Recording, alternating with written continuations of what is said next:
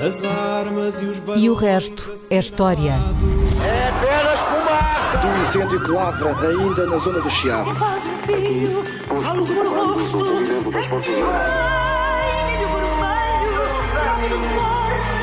da amor. Quer transformar este país numa ditadura. Lamento, lamento. Com João Miguel Tavares e Rui Ramos. Olá, seja bem-vindo ao episódio 240 de E o Resto é História com Rui Ramos e João Miguel Tavares. Foi entre a primavera e o verão de 1974, faz agora 50 anos, que um dos livros mais importantes de todo o século XX foi traduzido e publicado em língua francesa e inglesa, revolucionando a forma como a partir de então se passou a olhar para a União Soviética e para a espantosa máquina repressiva criada por Lenin e aperfeiçoada por Stalin até aos limites da desumanidade. Esse livro, que o mundo ocidental pôde ler pela primeira vez há 50 anos, foi escrito por Alexander Solzhenitsyn, já então um intelectual russo de dimensão internacional. Ele, em 1970, havia recebido o Prémio Nobel da Literatura e, e o livro em causa chama-se, claro, O Arquipélago Gulag.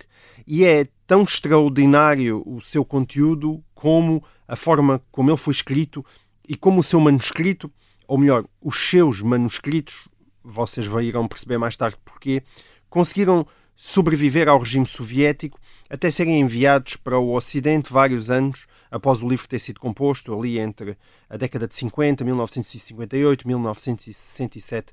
Uh, hoje, o Arquipélago Gulag está publicado em 35 línguas e já vendeu mais de 30 milhões de exemplares no mundo inteiro. E, e, felizmente, ao contrário do que é tristemente habitual nos livros que trazemos para este programa, há uma edição recente do Arquipélago Gulag disponível nas livrarias portuguesas, pode ir comprá-lo, saída no início de 2023 na Sextante uh, Editora com tradução de António Pescada, um, um grande tradutor especialista em russo. Um, Rui, o, o arquipélago Gulag é, como eu disse, é tão extraordinário enquanto livro como é extraordinária a, a, história da sua escrita e da sua publicação. Não é a primeira vez que falamos de Alexander Solzhenitsyn neste programa, já o fizemos, para quem se recorda, a propósito de um outro livro fundamental chamado Um Dia na Vida de Ivan Denisovich, mas talvez valha a pena para quem não tem memória desse programa que já foi há dois anos, começar por relembrar brevemente quem foi Solzhenitsyn e a história da sua passagem pelos campos de trabalho soviéticos, uma experiência que acabaria por ser absolutamente decisiva, não só na sua vida, como em toda a sua obra. Sim, eh, já falámos de Alexander Solzhenitsyn há dois anos, a propósito da publicação em 1962 de Um uhum. Dia na Vida de Ivan Denisovich, um, lembremos rapidamente o que dissemos então. Solzhenitsyn uh, nasceu em 1918, um ano depois de Lenin ter derrubado a República Democrática na Rússia e imposto uma ditadura uhum. comunista. Um, em fevereiro de 1945, ele era capitão do Exército Vermelho, estava, aliás, uh, uh, na Prússia Oriental, onde os soviéticos já tinham chegado, à frente de uma bateria de artilharia. Ele é, nessa altura, um, um, um leal comunista, uh, mas numa carta a um amigo, uma carta particular a um amigo, uhum. uh, critica a estratégia militar que estava a, a ser seguida, não lhe, pareceu, não lhe parecia a mais adequada. Essa carta é interceptada pela polícia comunista e Solzhenitsyn é preso e é condenado por propaganda antissoviética e por organização antissoviética. Isto a partir de uma carta particular a um amigo, deu para, para uma condenação por organização, até eram dois a escrever um para o outro, e propaganda antissoviética, embora aquilo fosse um comentário feito em particular numa conversa hum. portanto, por carta entre dois amigos. Ele vai passar oito anos nos campos de concentração comunistas, em 1953, uh, Stalin morreu. Uh, Portanto, há... passou oito anos, só para explicar. Passou oito anos. Só por causa dessa carta. Só por causa dessa carta. Em 1953, Stalin morreu. Há muita gente que é uh, libertada dos campos. Uh, Solzhenitsyn é um dos libertados, mas passa a ser um deportado. Portanto, ele é deportado para o Cazaquistão, onde está até 1956, portanto, uma espécie de exílio uhum. interno uhum. na União Soviética. A experiência do campo de concentração é uma experiência terrível, porque além de todas as. Uh, uh, as coisas terríveis que se passam no, no campo de concentração, Sol, Solzhenitsyn também tem de, no campo de concentração de lidar com uma doença oncológica Uhum. que lhe é diagnosticada em 1952 e em que a determinada altura parece, uh, que parece que não, que não irá uh, sobreviver. Ele recupera, do, de- recupera e este milagre que é, bem, para começar, ter sobrevivido à Segunda Guerra Mundial em 1945, ele, porque ele combate entre 1941, 42 e 1945. Sobreviver à Segunda Guerra Mundial, sobreviver aos campos de concentração uh, comunistas e depois sobreviver ao cancro. Sim. Uh, isto dá a Solzhenitsyn uma espécie de uma convicção que ele tem uma missão, isto é, que ele não terá Hum. uh, sobrevivido por acaso, que é uma missão para ele, e essa missão é dar testemunho do horror que é o comunismo. Uh, e aliás, uma das coisas que lhe acontece nos campos de concentração é precisamente ele que era ateu, como tendo tido uma educação comunista na União Soviética, uh, acabar por se converter Sim. ao cristianismo. É, Certo. Ele torna-se um, um um cristão no, E há quase uma dimensão profética e Sim, há uma dimensão mística aqui, mística isto é, de alguém que obra. tem uma dimensão, isto é, que acha que tem uma, um dever uh, contraído para testemunhar, para preservar a memória daquele horror que ele testemunhou e, e que é o horror que é o comunismo, quer dizer, e dar um testemunho, de, dar um E mantém-se fiel a isso o resto da vida E- toda e com um empenho enorme, quer dizer, total é? e com sacrifício Hum, pessoal e também sacrifício daqueles que o Da rodeiam, família, é? da família.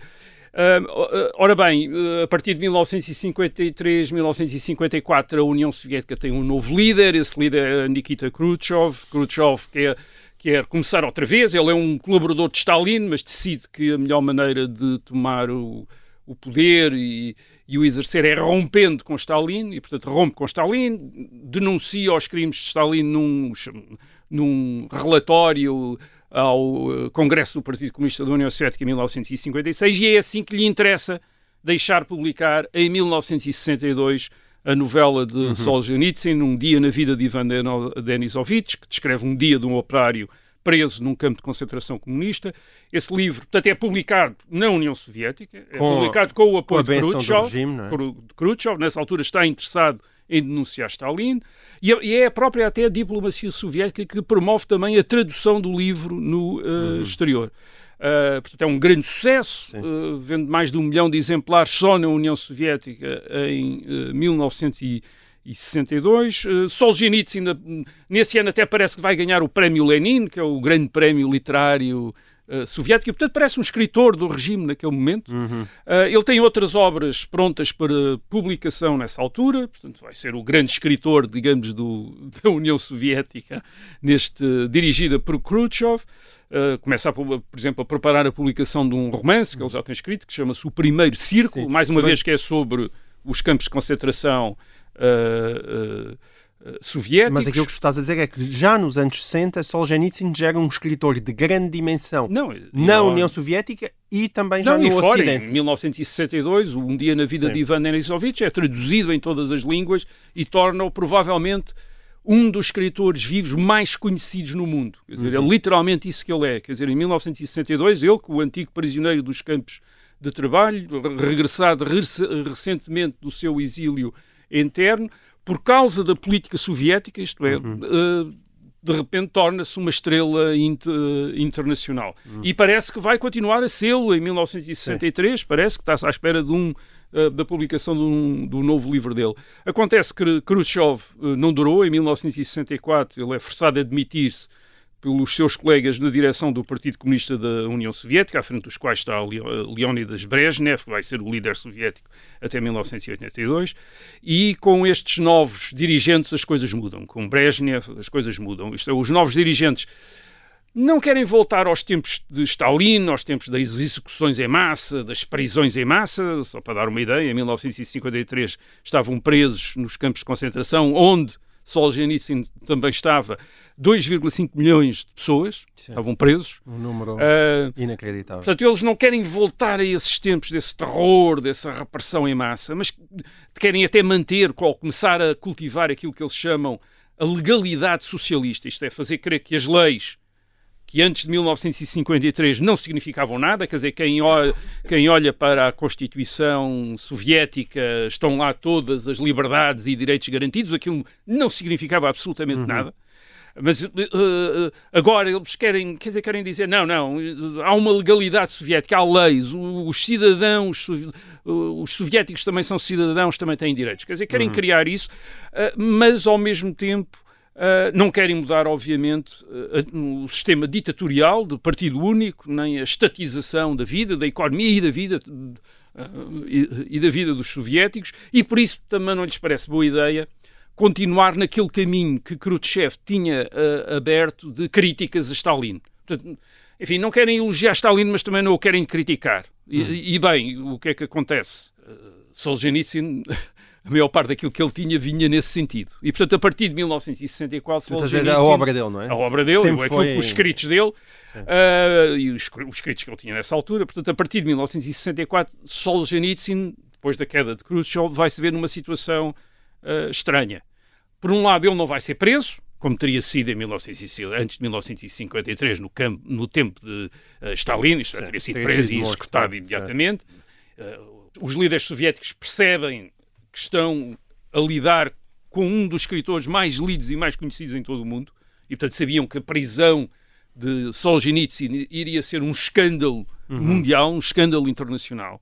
Uh, e, e, em vez disso, portanto, em vez de o prenderem, a estratégia da ditadura comunista é fazer pressão sobre ele. E a maneira como, enfim, esperando que ele se vergasse ou se conformasse, e a maneira de fazer pressão é proibi-lo na prática de publicar qualquer outro no, uh, novo livro. Dizer, portanto, ele a partir de 1964 não publica absolutamente mais nada uhum. na uh, União Soviética. Mas continua a escrever. Continua a escrever imenso. Uh, Solzhenitsyn, digamos que decide jogar o jogo, uma espécie de jogo do gato e do rato, que ele descreve num livro que publica em 1975, já no Ocidente, O Carvalho e o Bezerro. Ele resolve jogar o jogo com as autoridades soviéticas. Portanto, ele continua a negociar uh, a publicação dos seus livros, por exemplo, a União dos Escritores Soviéticos, que é uma espécie de sindicato dos escritores, uhum. estão todos filiados, quer dizer, e que decide das publicações, portanto ele continua a, a apresentar propostas de publicação, Sim. continuam a ouvi-lo, mas porque é que quer publicar este livro? E depois leem os livros e dizem, ah, mas isto é tudo muito pessimista, devia cortar esta parte e esta parte aqui, porque isto dá uma má imagem da União Soviética. Ele depois, enfim, ele vai negociando, corta pois uma é, parte, porque ele era totalmente obsessivo na construção da sua obra, mas e depois tinha uma certa flexibilidade nesse tipo de negociações, ou pelo menos uma estratégia, não é? Uma é, é uma forma... estratégia, não é bem uhum. uma flexibilidade. Ele, aliás, é bastante inflexível, mas, mas há uma estratégia, há um jogo. Quer dizer, ele quer fazer um jogo até porque é sobreviver, obviamente. Uhum. Quer dizer, ele nunca sabe quando é que eles podem, de repente, decidir voltar aos velhos métodos e, uhum. uh, e liquidá-lo. Agora, os seus livros são... Os livros que ele tinha em 1900 e e na década de 60 são todos muito uh, impublicáveis, quer dizer, Sim. são tudo denúncias da ditadura comunista, dos campos de concentração. É o caso do Primeiro Círculo, esse romance. É o caso também de O Pavilhão dos Cancerosos, que é, uma, em parte, uma experiência dele de, de doença oncológica no ambiente dos campos uhum. uh, de concentração, ou é até mesmo uma, um livro que já é uh, diferente, que é o agosto de 1914, que é uma história do começo da Primeira Guerra Mundial, eh, mas que é uma perspectiva sobre a história completamente, eh, sobre a história russa, completamente oposta à perspectiva soviética e, portanto, também não é publicável. Uhum. Também não é publicável.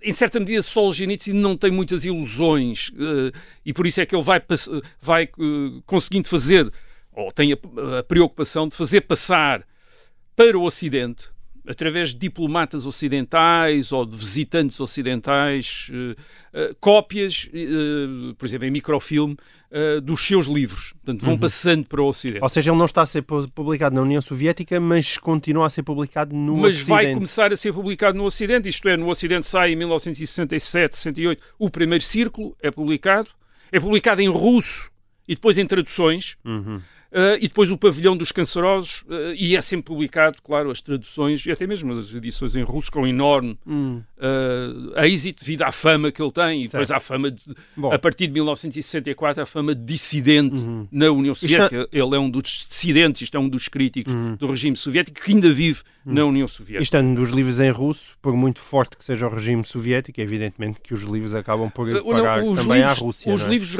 os livros circulam na, na União Soviética uh, em formas de samidzat, quer dizer, isto é, em publicações clandestinas. Uhum. Aliás, isso também é curiosamente, uma das fontes dessas publicações clandestinas é as próprias autoridades soviéticas, porque as, uh, as autoridades soviéticas, e quando eu estou a falar das autoridades soviéticas, estamos a falar de Leonidas Brezhnev e dos dirigentes, Hum. eles dão uma importância enorme a Solzhenitsyn. Há sucessivas reuniões do, do presidium, do, da, isto é, da liderança máxima do Partido Comunista da União Soviética, que são sobre Solzhenitsyn. Isto é, eles reúnem-se para discutir o caso de O Solzhenitsyn. que fazer? E, o que é que, e, para, e para discutir, obviamente, têm de ler os livros. E, portanto, há edições eh, limitadas, restritas, para consumo dos dirigentes soviéticos dos livros de Solzhenitsyn. Ah, e ele, ah, e portanto, ele às vezes até quando o acusam, o senhor está a pôr a circular os seus livros clandestinamente, ele diz, eu não, não sou eu que estou a pôr, os senhores é que estão, são as autoridades soviéticas é que estão a pôr a circular os livros, depois, claro, os dirigentes, dos, os dirigentes comunistas, um empresta ao outro, outro empresta ao outro, e aquilo de repente começa a haver cópias daquilo ah, circular, portanto ele desculpa-se com, com essa... ah, com essa ideia de que não, não sou eu, ele, ele nega sempre, mesmo as, mesmo as publicações no Ocidente, que obviamente é ele que dá autorização, mas ele nega, ele diz não sei o que é que está a acontecer, alguém leva os livros, eh, etc. Bem, eh, as discussões azedam cada vez mais, e em 1969 ele é expulso da União dos Escritores Soviéticos e, portanto, é, eh, mais uma vez é um momento que dá uma ideia da importância de Solzhenitsyn. Isto é, Solzhenitsyn é expulso da União dos Escritores Soviéticos e isso abre as manchetes dos jornais na América, nos Estados Unidos, é, no- em França, eh, em Inglaterra, quer dizer, um grande acontecimento mundial a expulsão dele. Portanto, Porque as autoridades fazer parte dessa união para conseguir publicar Sim, eh, ele já não conseguia publicar, Certo, mas tinha sei, de, mas, mas tinha- precisaria. tinha Certo. de, de constantemente, eh, enfim, andava a negociar constantemente a publicação, eles mantinham-lhe essa Uhum. eh, ilusão. Mas repara, a, expulsão de um escritor eh, soviético da União dos Escritores Soviéticos é uma notícia mundial, quer dizer, Uhum. por causa de ser Solzhenitsyn. Portanto, ne- nestes 10 anos em que ele está na União Soviética nesta situação, que é entre 1964, portanto a queda de Khrushchev, e 1974, a vida dele não é nada fácil. Ele vive ainda dos direitos de autor que tinha recebido em 1962 pela publicação de Um Dia na Vida de Ivan Denisovich, que tinha sido um sucesso enorme. Ah, e depois vive da, da ajuda de amigos, quer dizer, amigos como amigos, alguns deles importantes, como é o violinista, o violinista Rostropovich, que é uma grande estrela mundial da música e que, ah, portanto, é, digamos, ah, é-lhe dado um estatuto especial pelo regime soviético, mas que é um é um simpatizante de Solzhenitsyn e uma das coisas que faz, por exemplo, é emprestar a casa para Solzhenitsyn viver. Ou uh, uh, Andrei Sakharov, que é um dos grandes cientistas soviéticos, mas que estava a se tornar um crítico do regime soviético e que também se aproxima e também ajuda Solzhenitsyn uh, nesta, uh, neste tempo. Mas a vida dele é horrível, quer dizer, e é horrível quando nós pensamos que a polícia política comunista o cerca completamente, quer dizer, o cercá-lo completamente, quer dizer, vigiá-lo constantemente. Ele está sob escuta, não é só o telefone, ele tem escutas em casa, portanto, microfones em casa, metido na casa, nas casas onde está, nas casas que visita, há microfones. É por isso que sabemos, aliás, eh, hoje, para os biógrafos de Solzhenitsyn, é um, mal, É um maná. mal- é um maná, porque tem as conversas dele todas com, com a mulher, com os amigos, com, com toda a gente, quer dizer, tem essas conversas todas gravadas, quer dizer, que são depois, que eram conversas para ser depois, eh, em resumos, discutidas no- pelos líderes soviéticos.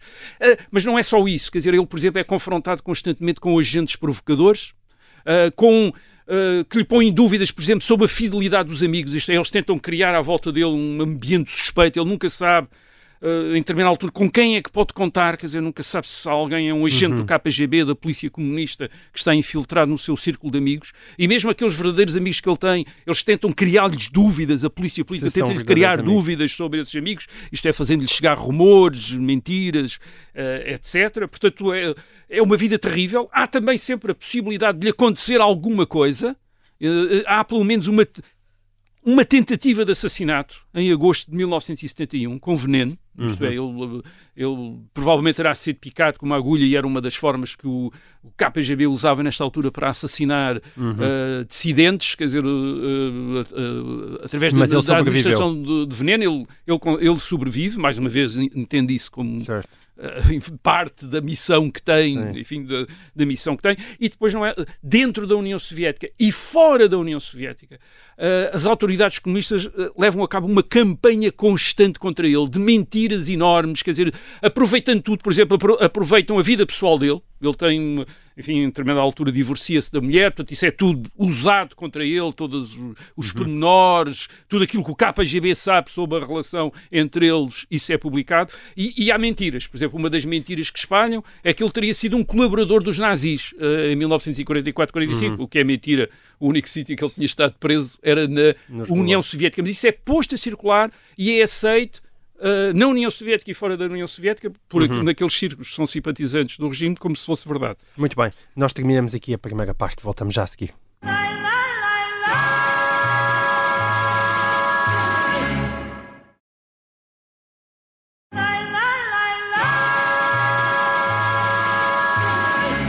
Olá, seja bem-vindo de volta a esta segunda parte de E o Resto da História. Estamos a falar de Alexander Solzhenitsyn e estamos a chegar uh, à, à, altura em que vamos falar diretamente dessa obra o chamada Arquipélago Gulag. O, eh, bem, enquanto ele, nós estávamos a descrever a vida dele sobre uh, uh, o olhar soviético, isto é, sobre a espionagem desse grande irmão comunista, enquanto ele está sobre essa pressão enorme e sobre essa vigilância, ele trabalha. Hum. E trabalha imenso. Aliás, alguns dos amigos dele dizem que ele parece viver numa espécie de, em termos de trabalho, numa espécie de campo de concentração mental uh, em que se impõe uh, um, uh, horários de trabalho absolutamente loucos é, de trabalho, mas que nós temos de pensar que este é um escritor que está a lutar contra o tempo. Isto é, ele nunca sabe quando vai quando vai deixar de poder escrever. Isto é, uhum. é, quando vai ser preso ou ser assassinado pela polícia comunista. E, portanto, está um a tentar fazer o máximo possível. E, uma das, e, e, há um livro em que ele está a trabalhar. Uh, há um livro que ele está a trabalhar sobre... Enfim, ele tinha começado em 58, 59, enfim, de acordo com as... Um, com aquilo que ele, enfim, depois mais tarde dirá nas suas, enfim, nas memórias que vai publicando, mas aparentemente a maior parte do trabalho daquilo que vai ser o arquipélago de, uh, Gulag é entre 1964 e 1967. Será nessa altura que ele trabalhar, trabalhar mais. Ou seja, quando a vida é dele já era muito difícil. Extremamente difícil. Uhum. Eh, ele descreve, ele mais tarde vai descrever o livro como uma investigação literária, uma investigação literária sobre os campos de concentração, uhum. em cerca de 200 depoimentos de antigos prisioneiros e na experiência dele pessoal, uhum. claro, também. Ou seja, havia investigação, e, não é? Quase um lado sim, jornalístico. Ele, ele, vai, ele, ele vai fazer a investigação mesmo, isto é, ele faz a investigação na imprensa, na legislação uhum. soviética, aquilo é de facto um livro cheio de fontes. Uh, não, é uma, uma, não é uma mera memória, quer dizer, é um livro investigado, quer dizer, ele vai até às origens do sistema concentracionário soviético no tempo de Lenin, através da legislação, através da, da, da, da imprensa, portanto, trabalha em bibliotecas, tem pessoas que trabalham e que o ajudam e que, vão uhum. dando, e que lhe vão dando documentos. E agora, ele vai, ele vai investigando e escrevendo este livro e, claro, sempre com a preocupação que o livro não seja uh, descoberto e apreendido, e apreendido. Pela, pela polícia, política comunista. Ele tinha consciência da singularidade desse arquipélago Gulag? Sim, ele em tinha... relação ao resto da obra, digo eu. Sim, sim, ele tinha a ideia de que aquilo iria ser. Uh, enfim, ele nesta altura tem dois grandes projetos, quer dizer, tem este e tem um outro, uh, que falaremos mais à frente, quer dizer, sobre as, as origens do regime uh, soviético, são os dois grandes projetos uhum. literários que tem. São dois projetos literários desde há muito tempo. A história, por exemplo, das origens do regime soviético é uma é um projeto que ele tem desde os anos 30 já, quer dizer, uhum. e, aliás até escreveu alguns textos quando ainda tinha 20 e tal anos, uh, já nos Sim. anos 30. Portanto, ele, ele, ele, tem uma formação, enfim, dissemos isso na, na, no programa que lhe dedicamos há dois, anos. há dois anos. Ele tem uma formação de matemática, mas uh, sempre quis, enfim, a vocação dele foi sempre de facto a literatura e, uhum. e preparou-se para isso, quer dizer, ele, portanto, ele tem uma grande uh, treino, quer dizer, literário, de, de leitura, de apuramento da escrita, quer dizer, tem esse já desde os anos 30, uhum. apesar de ser um matemático de profissão.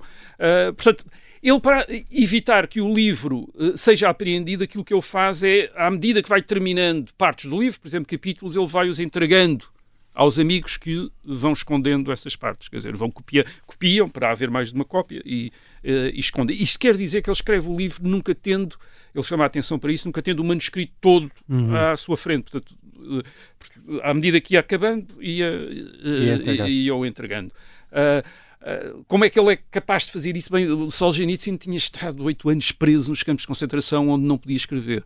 eh, e ele eh, desenvolveu memória nesses campos de concentração. Uma das coisas que ele faz é escrever, por exemplo, ele tem poemas, livros de poemas que escreveu nos campos de concentração Dentro da cabeça. Dentro da cabeça, o literalmente. Seu palácio mental. É, dentro da cabeça, quer dizer, ele escreveu aquilo tudo. Não os podia escrever, não os podia deixar escritos, quer dizer, uh, mas escreveu. E, portanto, isso talvez o tenha ajudado nesta fase da composição do arquipélago de Gulag. Portanto, uhum. ele, por volta de 1967, terá concluído o trabalho uh, e... Uh, e é então, 1967, 68, que terá conseguido fazer passar também em microfilme o manuscrito do arquipélago de Gulag para o Ocidente. Mas neste caso, ele deixa imediatamente uh, instruções àqueles que, que, são os contactos dele uh, num acidente uh, que uh, não podem publicar. Isto é o arquipélago uhum. do Gulag, não pode ser publicado porque ele sabe que isso será uma ruptura total com a ditadura comunista e, e, e, portanto, ele tem a ideia disso e ele ainda quer acabar o outro projeto que, que falei, que é a Roda Vermelha, é assim que se chama, e que é essa história das origens da Revolução Soviética de 1917 Uh, agosto de 1914 é o primeiro volume dessa Roda Vermelha, ele acaba em 1970, será publicado no Ocidente em 1971, só para dar ideia, depois haverá, ainda será publicado em novembro de 1916, já em 1985, depois março de 1917. Portanto, isto é os títulos dos volumes. Uhum. Uh, em 1989 e depois abril de 1917, uh, uhum. já só em 1991. São, são, obras menos conhecidas? Na... Uh, são obras são enormes. interessantes? não, são obras gigantescas. Quer dizer, isto, uhum. por exemplo, março de 1917 tem três volumes, quer dizer, são milhares de páginas. Quer dizer, portanto, é, é para especialistas. o agosto de 1914 é publicado no Ocidente é, é, é, também um grande sucesso, é, logo, é, traduzido logo em português, por exemplo, é editado eh, em português em 1973, 74, até numa edição, salvo do Círculo Leitores, uhum. há uma edição de, de, das publicações de Don Quixote eh, e depois do Círculo Leitores, portanto, quer dizer, enfim, até no circuito do Clube do Livro, portanto, uhum. com tiragens muito grandes, mesmo em Portugal, portanto, é, é muito lido, uh, mas depois, de novembro de 1916, já é, um, já é enorme.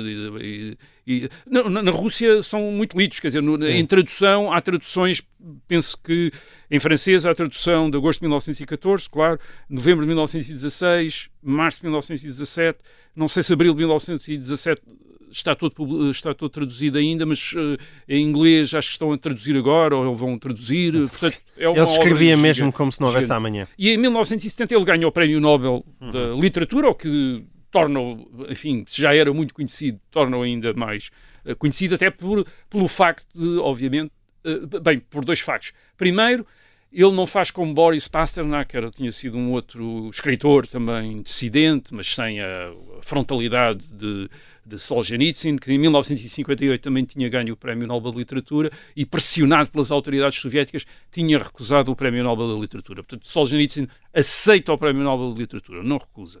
Mas não vai, não, não pode, pode receber, não pode ir é? receber. Uhum. Porquê? Porque ele sabe, desconfia que as autoridades soviéticas, Sim. mesmo que o deixassem sair, não o deixariam depois regressar. E ele não quer sair da Rússia, hum. quer dizer, ele quer uh, fi, uh, ficar, uh, ficar, na Rússia. Porque ainda está a acabar precisamente esta roda vermelha e precisa lá estar para certo. ter acesso à documentação hum. e, enfim, ao, mas, a materiais okay. que precisa. Mas se o Solzhenitsyn não deu autorização para a publicação do arquipélago do lago, o que é que, não deu, que, é que muda? O que é não, é que muda para ele o que muda acabar é o, por ser publicado? É uma tragédia, é o resultado de uma tragédia. Hum. a polícia comunista sabe desde 1965 que Solzhenitsyn está a escrever um livro chamado O Arquipélago sobre os campos de concentração e andam atrás do livro a ver se se apanham. Eles sabem em 1965 porque fizeram uma escuta em que Solzhenitsyn fala do arquipélago.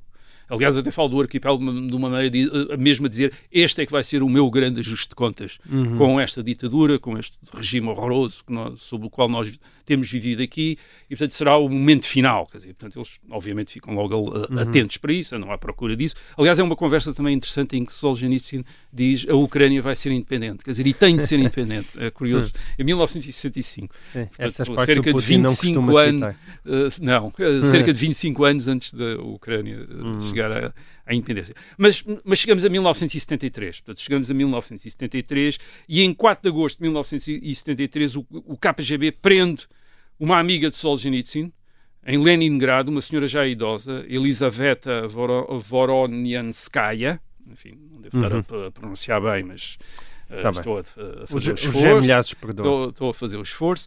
É, é- esta senhora, Elis- Elisaveta Voronianskaya, eh, tem uma cópia do eh, arquipélago de Gulag. Eh, portanto, ela, desde, aliás, desde 1967, portanto, ela tinha sido uma das depositárias, digamos, de uma das cópias do eh, manuscrito. Ela tinha lido o manuscrito todo, tinha ficado absolutamente eh, fascinada pelo livro. Aliás, tinha começado a falar a amigos, a dizer: Ah, eu tenho este livro do Solzhenitsyn, é uma coisa incrível, vai ser espantoso quando ser publicado. E isso, obviamente, tinha chegado Certo. aos ouvidos da polícia co- comunista, por isso é que em 4 de agosto de 1973 ela é presa, é presa, é interrogada, é torturada e sob a tortura eh, ela revela onde está o manuscrito. Portanto, acaba por dizer, sim, tenho o manuscrito, está Ali, em sim. Tadestal e o manuscrito do arquipélago do Gulag cai assim em agosto de 1973 nas mãos do KGB.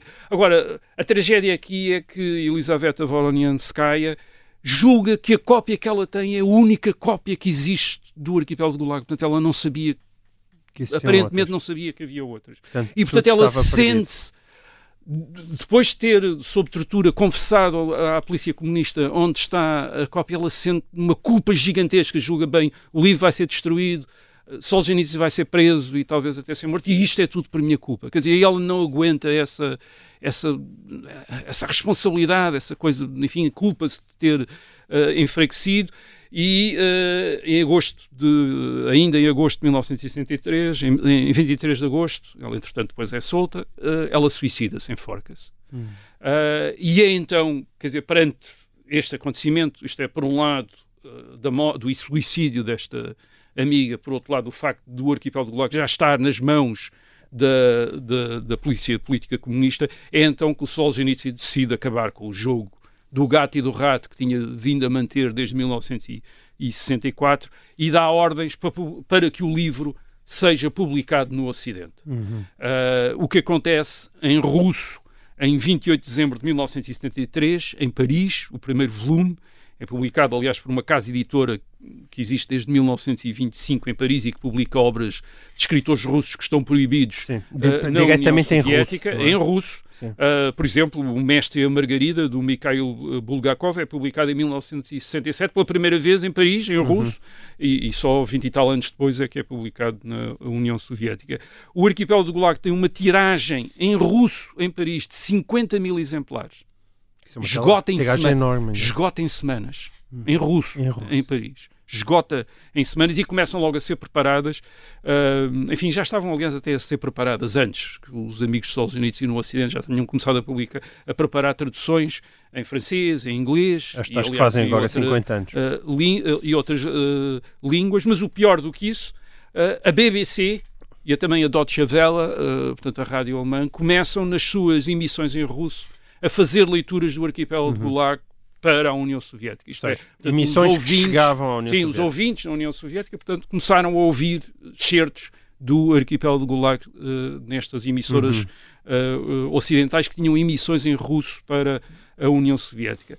A situação de Solzhenitsyn neste momento é uma situação que ele percebe que é crítica e ele tem algumas responsabilidades. Ele tem uma mulher, tem uma nova mulher, tem três filhos pequenos dessa mulher, mas quer dizer, mas ele está disposto a sacrificar tudo pela obra, quer dizer, pelo, pela sua missão de denunciar o comunismo, o comunismo. Portanto, ele sabe que a ditadura comunista vai perder a paciência com ele, sabe que lhe vai acontecer alguma coisa. Portanto, em janeiro, fevereiro de 1974, ele está à espera que aconteça alguma coisa e acontece-lhe.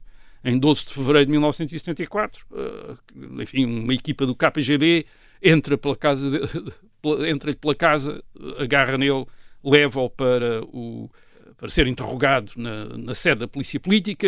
Solzhenitsyn já tinha pensado o que ia fazer. Ele diz não ia fazer como em 1945, eh, em que tinha, digamos, aceite eh, os interrogatórios, tinha, enfim, era um, um jovem comunista nessa altura. Ele agora não, ele diz, eh, está decidido, portanto, é, a, a- a não colaborar em nada no processo que as autoridades comunistas lhe possam fazer. Portanto, porque ele diz, não reconheço legitimidade nenhuma a este regime este regime é um, uma tirania, é uma mentira, eu não reconheço legitimidade a isto, recuso-me a, a, assinar, a fazer declarações, uh, a ser interrogado, quer dizer, recuso isso tudo, quer dizer, não recuso nada, quer dizer, se quiserem, matem-me ou condenem-me a uma, a uma pena de, de, prisão com os anos que quiserem e pode ser trabalhar, trabalhos forçados, porque eu não, não tenciono trabalhar mais nada para o Estado. Já trabalhei oito anos de trabalhos uhum. forçados, não, nem mais um dia. Portanto, a atitude dele é uma atitude de, recusa completa uh, das autoridades. O que acontece o que acontece aqui, portanto, ele está à espera bem, ou vão prender durante imenso tempo, ou vão matar, uma coisa qualquer assim. O que uhum. acontece é que o governo soviético, em 1974, está muito empenhado na chamada detente isto é, numa espécie de hum, criar boas relações, relações com, o com, o Ocidente, porque precisa da tecnologia ocidental, precisa do trigo ocidental para alimentar a sua população, uma vez que a agricultura soviética é uma miséria completamente uh, improdutiva, uh, e precisa até de investimentos ocidentais, créditos ocidentais, portanto precisa do Ocidente. Uh, e, portanto, não se pode permitir matar, nem sequer prender aquele que era provavelmente o mais conhecido. É, é que em 1974 Solzhenitsyn é provavelmente mesmo o, o, o, escritor vivo mais conhecido no mundo inteiro. Quer dizer, e até tem aquela imagem de marca que o torna imediatamente reconhecível, quer dizer, a barba de passa de piolho, portanto ele tem uma imagem, quer dizer, a, a, imagem dele, a cara dele é conhecida quase por toda a gente, mesmo gente que não tenha lido os seus livros conhece imediatamente Solzhenitsyn. Uhum. Ele, há, Há, há, portanto, há mais de 12 anos que ele está nas primeiras páginas das revistas, dos jornais, dos jornais do Ocidente. Portanto, ele é incrivelmente conhecido. E então, a, a opção da ditadura uh, comunista é é outra. É uma opção que eles tinham preparado desde 1965, que o líder, o dirigente do KGB, Yuri Andropov, que depois mais tarde vem a ser um líder do, enfim, do, da, da, União Soviética, tinha proposto, andava a propor desde 1965, mas que não tinha sido hum. aceito até então, é expulsar Solzhenitsyn para o Ocidente e privá-lo de cidadania soviética. Portanto, do passaporte soviético. É isso que acontece a 14 de fevereiro de 1974. Portanto, Solzhenitsyn, eles obviamente não dizem, ele não sabe bem o que é que vai acontecer, ele é agarrado, gorilas da polícia comunista agarram, cinco ou seis, agarram e metem-no num avião, sem dizerem bem para onde é que ele vai.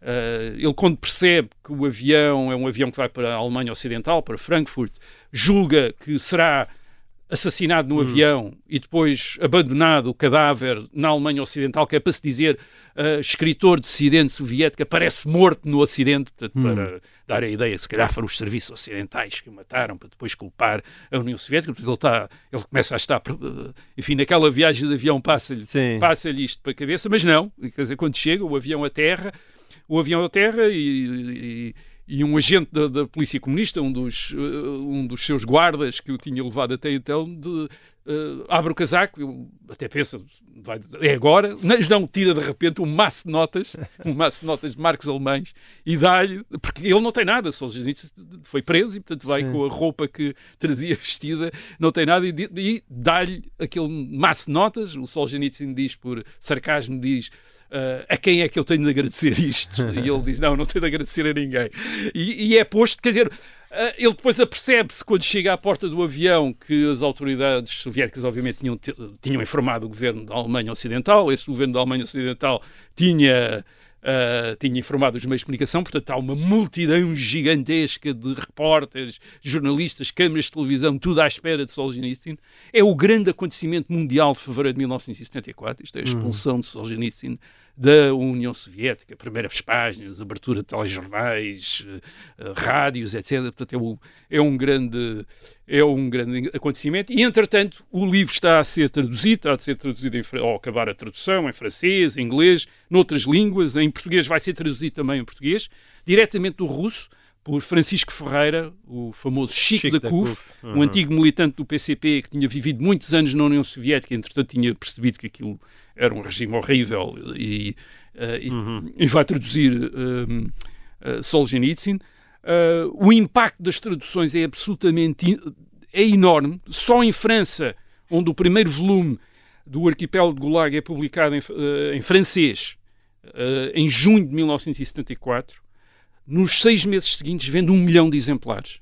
Em francês, em França. Só em, só em hum. francês. Quer dizer, vende um milhão de, de, de exemplares. E agora podemos perguntar-nos O que é que tem Porquê novo, este é? impacto? O que é que tem de novo? Já se sabia dos gulags, já do- dos sabia. campos de concentração Certo. e até, até, o a expressão Solzhenitsyn já tinha escrito. Já tinha escrito um dia na vida de. Ivan, Denisovich. Porquê o sucesso astronómico desta obra em particular? Sim, ah, isso tem a ver talvez com as condições de. Sim, se calhar, paramos aqui, se calhar. ok, então pois é Pois é. verdade. Tu estavas aí a suspender porque de facto e com razão nós já passámos o nosso tempo para quem nos está a ouvir diretamente a FM. Eu estava aqui tão entretido a ouvir o Rui eh, e quem nos está a ouvir a FM provavelmente também, mas vai ter que ouvir o resto desta conversa no podcast. Desculpa lá, Rui, a, a história que estavas a contar Era, devia, exato, devia ser mesmo era isso- interessante mas porque era eu já isso estava a esquecer das horas. É- Era, exato, Sim. bom sinal. É, pre- mas é como dizias, não era a primeira vez que se falava dos campos de concentração soviéticos, Certo. não era a primeira vez que se falava do- da utilização do trabalho escravo na União Soviética. Nos anos 50 tinha havido uma polémica em França, por exemplo, sobre isso, sobre a, a utilização de trabalho escravo na União Soviética. Agora, no princípio dos anos 50, portanto, ainda no tempo de Stalin, a União Soviética dispunha no Ocidente dos partidos comunistas, Hum, que eram muito grandes, quer em França, quer em Itália. Eram, eram os maiores partidos que existiam em França e Itália, eram os partidos comunistas, e que organizavam, quando havia uma revelação qualquer sobre o que se passava na União Soviética, organizavam campanhas a negar tudo, a dizer que ah, isso é tudo propaganda capitalista, é tudo mentiras eh, do imperialismo americano, ah, e, e, claro, entre esta multidão de eh, militantes comunistas e de eleitores de simpa- simpatizantes comunistas, sim. e entre mesmo aqueles setores de esquerda que achavam ainda que a União Soviética era a vanguarda da luta pelo progresso no mundo, apesar de ter talvez algumas coisas menos recomendáveis, mas que ainda seria uma força para o bem, há uma disponibilidade para acreditar nestas, nesta ideia de que não, que tudo aquilo era mentira, nada daquilo era verdade, só a direita é, a direita é que espalha essas coisas, ou enfim, uma parte de- de às vezes a esquerda também havia uma esquerda anticomunista, socialista, quer dizer, mas isso era tudo gente que estava interessada em andar a espalhar estas mentiras e, portanto, aquilo não era nada eh, verdade e, portanto, não podíamos estar descansados a esse respeito. Em 1956, Khrushchev faz a denúncia desses crimes e, portanto, as próprias autoridades soviéticas dizem que, afinal, tudo aquilo que nós andámos a dizer que era mentira era verdade. Mas havia aqui este pormenor. Eram as próprias autoridades soviéticas que estavam a, a denunciar isso. E mesmo em 1962, quando um dia na vida de Ivan Denisovich é publicado no Ocidente, a vida de um operário preso num campo de eh, concentração, eh, os comunistas no Ocidente dizem não, mas isto é uma publicação eh, Sim. promovida pelas autoridades Tinha soviéticas. O que é- do regime. é o que quer dizer que sim, houve aqui coisas que não correram bem. Houve aqui uma altura que não correu bem. Mas isso foi ultrapassado. Porquê? Porque o único culpado das coisas não correrem bem era um senhor chamado Stalin. Espera, Esse senhor é, é que fez ali umas coisas horríveis, mas é tudo culpa dele. Portanto, era tudo, ele é que era um indivíduo doentio, eh, que tomou o poder de uma maneira, eh, de uma maneira perversa e, e deturpou tudo aquilo, mas isso já foi ultrapassado. Sim. E, portanto, nós agora estamos à vontade para falar dessas coisas e para dizer que a União Soviética agora voltou a ser um regime é? fantástico, uma luz, como tinha sido antes de Stalin, também uma coisa O fantástica. arquipélago, Gulag não permite essa O arquipélago. Gulag muda isto tudo, muda os termos do debate. Uh, o argumento de Solzhenitsyn, portanto, não é que os campos de concentração tinham sido uma aberração stalin- stalinista ou resultado das purgas de 1937 a 38, mas não. O argumento dele é que os campos de concentração tinham começado com Lenin e tinham definido o sistema comunista naquilo que era hum, o traço mais definidor do, do sistema comunista, que é o desprezo por aquilo que no Ocidente é chamado o Estado de Direito. Isto é, pelos direitos das pessoas. As pessoas não tinham direitos na União Soviética. Isso é a principal definição eh, do regime eh, comunista. E desse ponto de vista, Solzhenitsyn insiste numa coisa que é o stalinismo nunca existiu. É uma mentira. O stalinismo é aquilo que os comunistas inventaram em 1900, a partir de 1953 para tentarem atribuir as culpas do regime que tinham eh, instalado na União Soviética a Stalin. O stalinismo é o comunismo, quer dizer, o comunismo é o stalinismo, o stalinismo é o comunismo, nunca houve dois comunismos. É eh, Stalin é o comunismo, aquilo que Stalin fez é o comunismo. E porquê? E, e, e, e Solzhenitsyn explica eh, o stalinismo é o comunismo no sentido em que o comunismo, ao pretender revolucionar a, a sociedade, logicamente tem de recusar quaisquer limites legais ou morais à sua ação.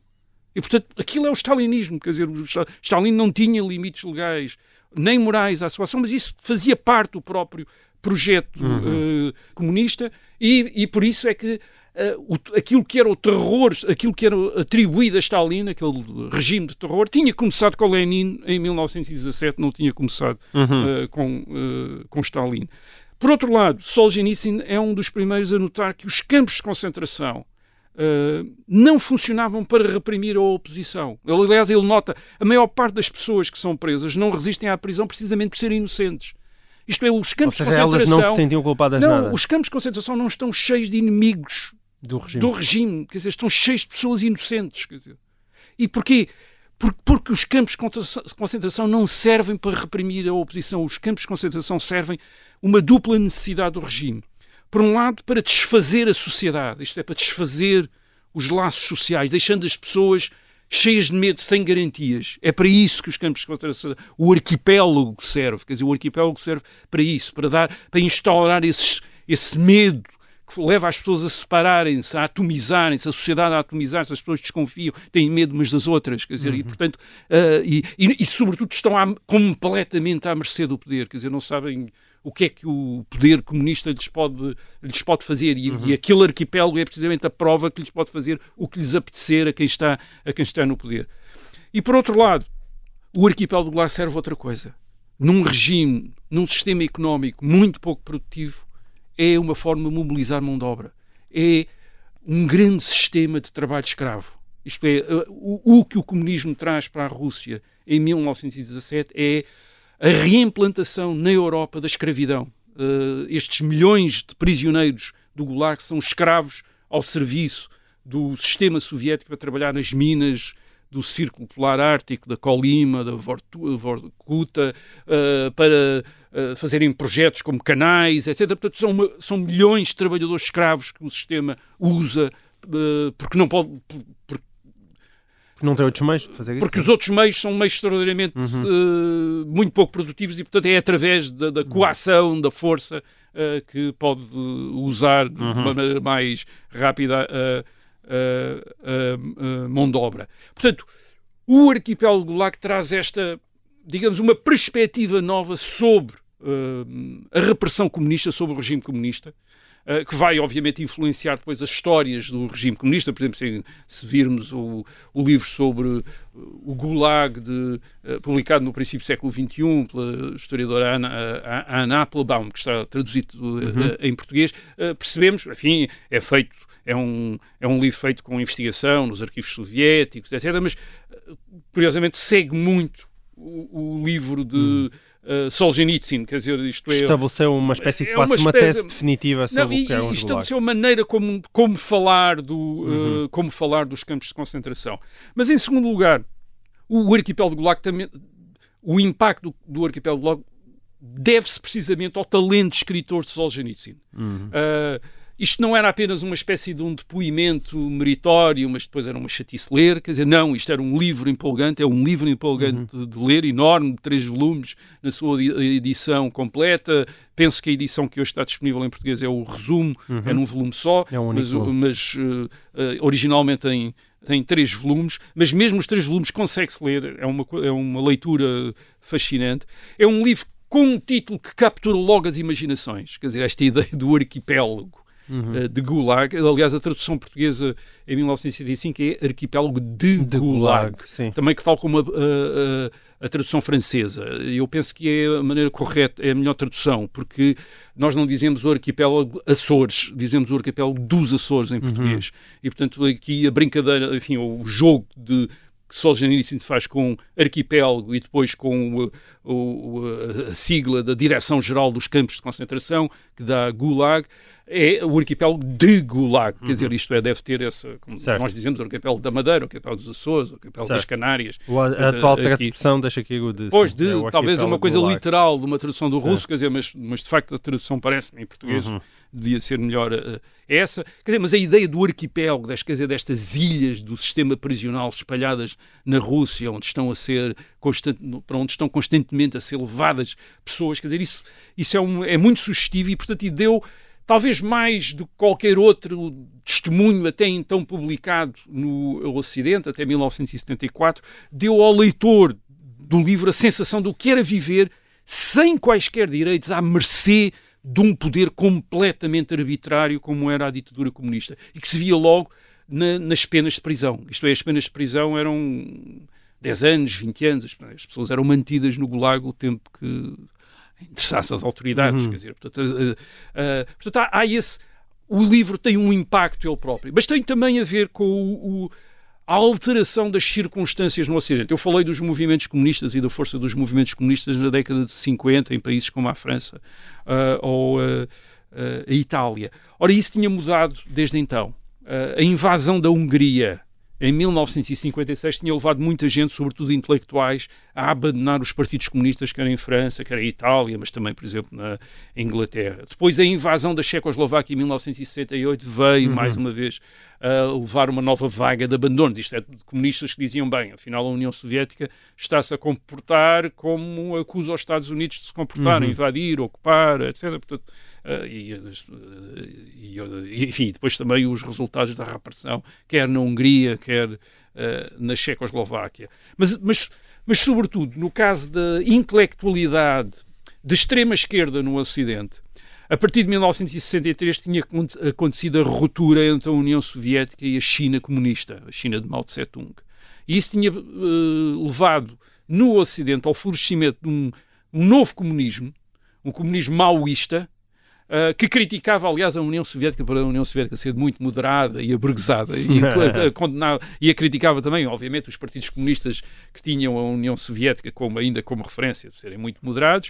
Uh, é esta gente, esta geração destes comunistas maoístas que faz, em grande parte, o maio de 1968 uhum. uh, em Paris, portanto, é gente nascida na segunda metade dos anos 30, nos anos 40, portanto, gente que tem 20 anos na década de na década de, de, 60. 60, 30 anos no princípio da década de 70, portanto é, é digamos, é a geração dos Beatles, Bob Dylan, uhum. Eh, enfim, em, em versões, em, eh, em, versões estudantis e intelectuais eh, nos outros países.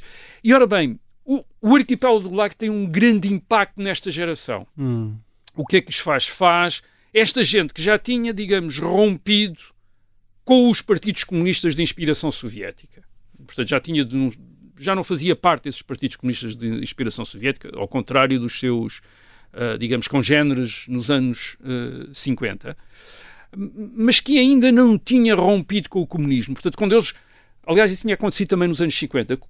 Quando estes antigos, quando estes comunistas rompem com os partidos comunistas, aquilo que eles fazem é sempre, geralmente, romper com os partidos comunistas, com a União Soviética, para ir às origens da União Soviética, às uhum. origens do comunismo. Isto é, ler outra vez Marx e Lenin, dizer vamos voltar às origens, houve aqui uma deturpação. Portanto, a ideia de que, aliás, já tinha sido espalhada por Trotsky e depois até por, por Khrushchev também nos anos 50, isto é a ideia de que tudo na União Soviética estava certo ao princípio uh, e depois tinha sido trocado pelo Stalin e, portanto, a melhor maneira de uh, um comunista continuar a ser comunista, portanto, era ignorar Stalin e voltar às origens, uhum. voltar a ler Marx, voltar a ler Lenin e descobrir ali as verdadeiras, uh, o verdadeiro caminho para um sistema comunista sem as perversões de Stalin. Portanto, isto, isto, era, digamos, a maneira como uh, comunistas, quando rompiam com o Partido Comunista, lidavam geralmente uhum. com, a sua, uh, com a sua ruptura, isto é, não, não rompiam com o comunismo, rompiam com os partidos comunistas, rompiam com a União Soviética. Ora, o que o arquipélago de Gulag vai fazer é, uh, nesta nova geração, eles não vão romper apenas com os uh, partidos comunistas e com a União Soviética. Eles vão romper com o próprio comunismo, isto é, com a ideia do comunismo. Isso é, em 1975, logo marcado pela publicação em França de um livro muito importante, um livro de um ex-maoísta, André Glucksmann, uh, que se chama uh, tem um título fantástico, chama-se A Cozinheira e o Devorador de Homens, ensaio sobre o Estado, o marxismo e os campos de concentração que é uma reflexão sobre o arquipélago do Gulag Solzhenitsyn e, e, e, que, e que ele adota, ele um ex-maoísta, quer dizer, um, uhum. militante da extrema-esquerda, comunista de, de 1970, 71, adota a tese de, uh, de Solzhenitsyn de que uh, o comunismo é o Gulag e nunca houve nem poderá haver comunismo sem Gulag. Quer dizer, o Gulag é verdadeiramente o sistema comunista, é aquele sistema, é aquele sistema concentracionário.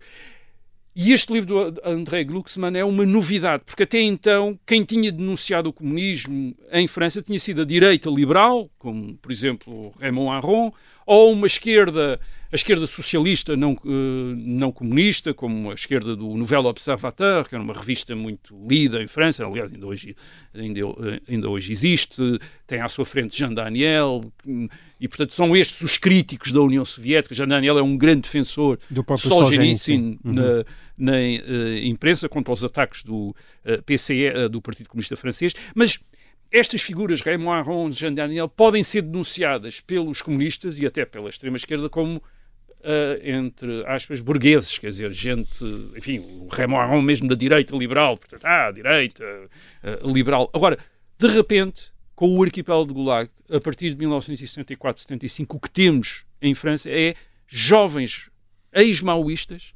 ex-comunistas, extremistas, a denunciar o comunismo, aliás, de uma maneira muito mais veemente do uhum. que alguma vez a direita liberal tinha, o, tinha, o, o, o, tinha feito. E, portanto, isto é uma, é uma novidade enorme. Enfim, vai dar em França a origem a um movimento intelectual que depois, em 1977, 78, vai se chamar Les Nouveaux Philosophes, os Novos Filósofos, que vão ter uma grande repercussão em vários países, incluindo em França, onde os, por exemplo, em, em, em, Portugal, onde, por exemplo, o livro do André Glucksmann é traduzido, é publicado, eh, são publicadas várias antologias, é muito discutido na imprensa portuguesa em 1977, 78, os Nouveaux Philosophes, quer dizer, uh, André Glucksmann, o uh, Bernard-Henri Lévy, que o Bernard-Henri Lévy provavelmente é o mais, mais aliás, é o mais conhecido de todos, mas o André Glucksmann também, e portanto eles estão estabelecem esta, esta isto é, a partir do arquipélago Gulag constrói-se entre a intelectualidade ocidental uma ponte para sair do comunismo, de uhum. vez, quer dizer, para começar a pensar